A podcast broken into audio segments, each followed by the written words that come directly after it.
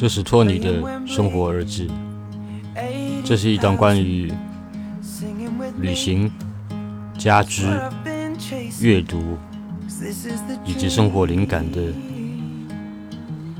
个人电台。嗨，你好，这是托尼的个人电台。今天我们要去日本，从北海道的首府札幌出发。你可以在函馆短暂停留。这是日本近代史上最早开埠的城市，也是新干线的北段起点。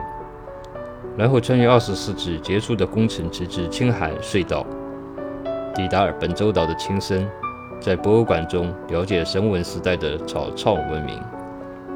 搭乘五能线的白神号列车，穿行在风光旖旎的北省山地与日本海之间，然后南下秋田。在秋田搭上新干线前往义关，在这里前往附近的佛教圣地平泉，游览著名的中尊寺，在这里南向抵达仙台。你可以在东北大学内找到鲁迅曾经学习过的教室，也可以花一天时间乘船游览日本三省之一的松岛，乘坐新干线继续前往宇都宫。饱食一顿地方名物宇都宫饺子，再换乘捷压线前往日光，游览精致繁复的东照宫与轮王寺。这里也是德川家族的重要纪念地。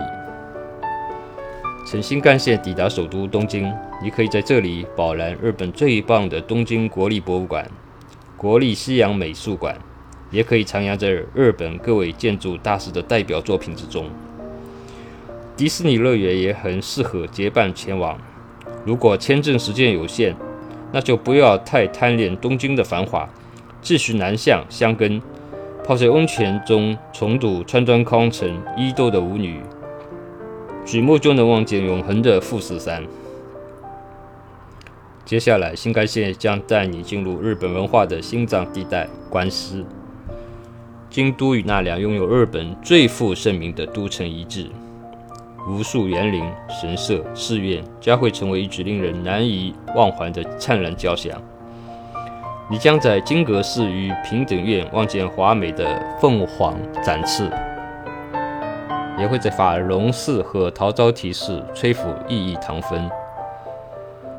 大阪是一座喧嚣的现代城市，预留一天前往充满欢笑的环球影城，进入哈利波特的魔法世界。沿着内湖内海前行，广岛拥有悲伤的二战记忆。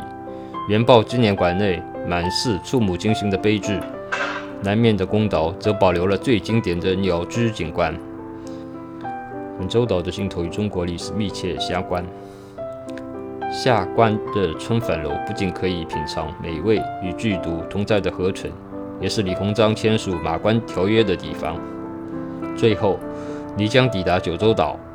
福岛与长崎都保留着明治维新时期日本奋发图强的历史，也可以去熊本与这座城市的网红吉祥物熊本熊偶遇。新干线的最南端是鹿儿岛，如果你还有充足的时间与经费，也不妨继续来一场跳岛旅行，继续前往日本最遥远的冲绳。这就是我今天的分享，谢谢各位的聆听。